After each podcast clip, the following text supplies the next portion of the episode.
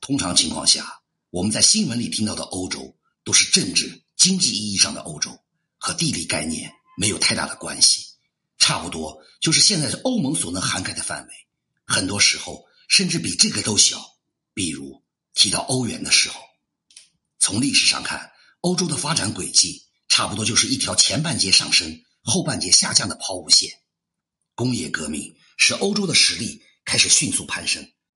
殖民地一度几乎覆盖全球，英国更是获得了“日不落帝国”的头衔，而再往后，欧洲就开始头也不回的走下坡路。特别是在两次世界大战以后，欧洲国家逐渐从世界第一阵营跌入了第二阵营，而世界的政治经济中心也由欧洲转到了美国，如今又开始慢慢的转向了东亚地区。从地缘角度来说，这其实并不难解释，当初。欧洲诸国能够称霸全球，靠的是先发优势。他们进入工业时代的时候，别人还处于农业时代。但欧洲其实存在很多难以克服的软肋。一旦其他地区也完成了工业化，那么欧洲的先发优势自然也就不存在了，剩下的就只有地缘上的劣势了。简单的归结一下，一个政治经济体对全球格局的影响力，其实并不完全取决于财富的多寡，而是主要从以下三个方面来看。对全球物流的影响力，对全球资源分配的影响力，以及自身的行动力，而这三个方面偏偏都是欧洲地缘上的劣势，也就是欧洲的三大软肋。我们具体来解读一下欧洲这三大软肋。软肋一，地域偏僻狭小。从海权来看，美国拥有两洋之力，向东向西可以同时影响太平洋和大西洋两大海运通道。中国面向太平洋。未来同样有潜力在印度洋发挥影响力，而印度洋又是连接太平洋和大西洋的关键通道。而欧洲诸国在失去海外殖民地之后，所能影响到的区域只有地中海和大西洋了。从陆权来看，俄罗斯和中国的国土都延伸到了亚欧非大陆的中心地带，这意味着这两个国家都有条件通过铁路将三大洲连接起来。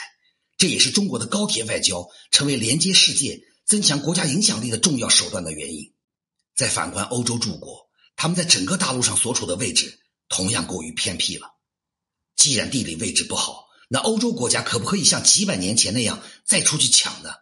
时代不同了，殖民的美梦早已远去。况且抢一些小岛国也没有什么价值了。那么大国呢？从军事安全角度来说，俄罗斯拥有一千七百万平方公里的国土，可以作为战略纵深，用于缓冲。中国更是有占国土面积超过七成的山地高原可以作为战略依托，而欧洲地域狭小，又多是一马平川的平原地形，易攻难守，不被别人惦记上就已经不容易了。软肋二，资源受制于人。如果把俄罗斯从欧洲拿出去，我们会发现，在自然资源方面，欧洲基本上就不剩下什么了。在欧洲的鼎盛时期，资源问题是靠海外殖民地来解决的。某种程度上说，二战对欧洲经济最大的打击，并非是炸掉了多少工业设施，而是后来各个殖民地风起云涌的民族解放运动。原来的欧洲各国殖民地纷纷成为了独立的主权国家，与昔日的宗主国平起平坐了。时至今日，欧洲有两大资源来源地，一个是中东地区，一个是南部非洲。而在这两个区域，欧洲的影响力都在急剧的消退，这就意味着。未来的资源问题上，欧洲必须越来越多的看其他大国的脸色。软肋三，内部缺乏统一。西欧地区一马平川的地形固然适宜居住，却决定了这里很难形成统一的国家。由于没有地理上的屏障，古代欧洲的诸侯国除了玩命的修建城堡、扩张军队外，再没有什么依托可以用来保障安全了。这样一来，欧洲的历史。就如同我们现在看到的那样，国家之间不断你打我，我打你，谁也难得有喘口气的时间来发展壮大自己。强盛时，你可以四下出击去打别人；而一旦碰上天灾或是政权变动，国势稍一逆转，便立马被动挨打，此前的战果统统归零。这样的局面从古代延续到现代，一直到我们所知道的两次世界大战，上千年打下来。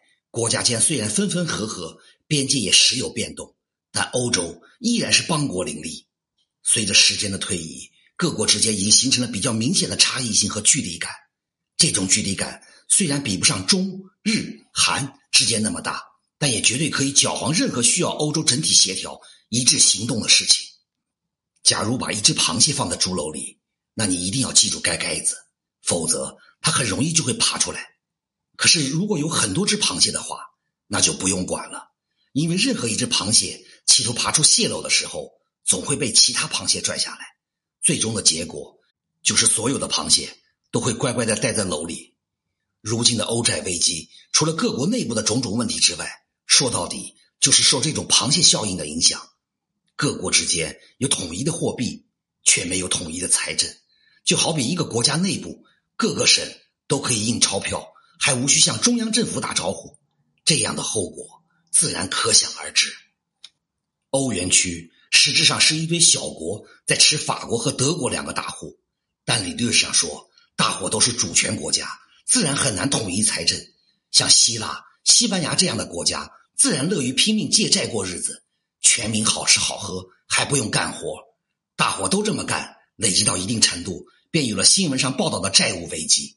而法国和德国最初是以投资的心态去的，做必要的投入自然没有问题。可要是无休止的为这些小国买单，那也是不会愿意的，于是就有了欧元区国家统一财政、共同接受监督的问题，而大家伙自然谁也不愿意这么干，于是就迎来了无休止的扯皮。可以毫不夸张的说，在世界几大政治经济体中，如今欧盟的行动效率是最低的一个。在以上三大软肋之外，其实欧洲后面的发展道路上还有一个更大的障碍，那就是他们的心态。如今，欧洲政界很多人还没有适应这个世界的新的常态。欧洲应该是未来欧亚非大陆发展中一个平等的参与者，绝不可能再是唯一的主导者。在处理同中国以及俄罗斯的关系时，欧洲的一些政客总是要时不时的搞点政治挂帅的举动出来，比如他们在2008年北京奥运会和2014年索契冬奥会上不光彩的表现。说到这里，我倒是觉得以前中国经常说的一句话。如今非常适用于欧洲各国，那就是解放思想，实事求是。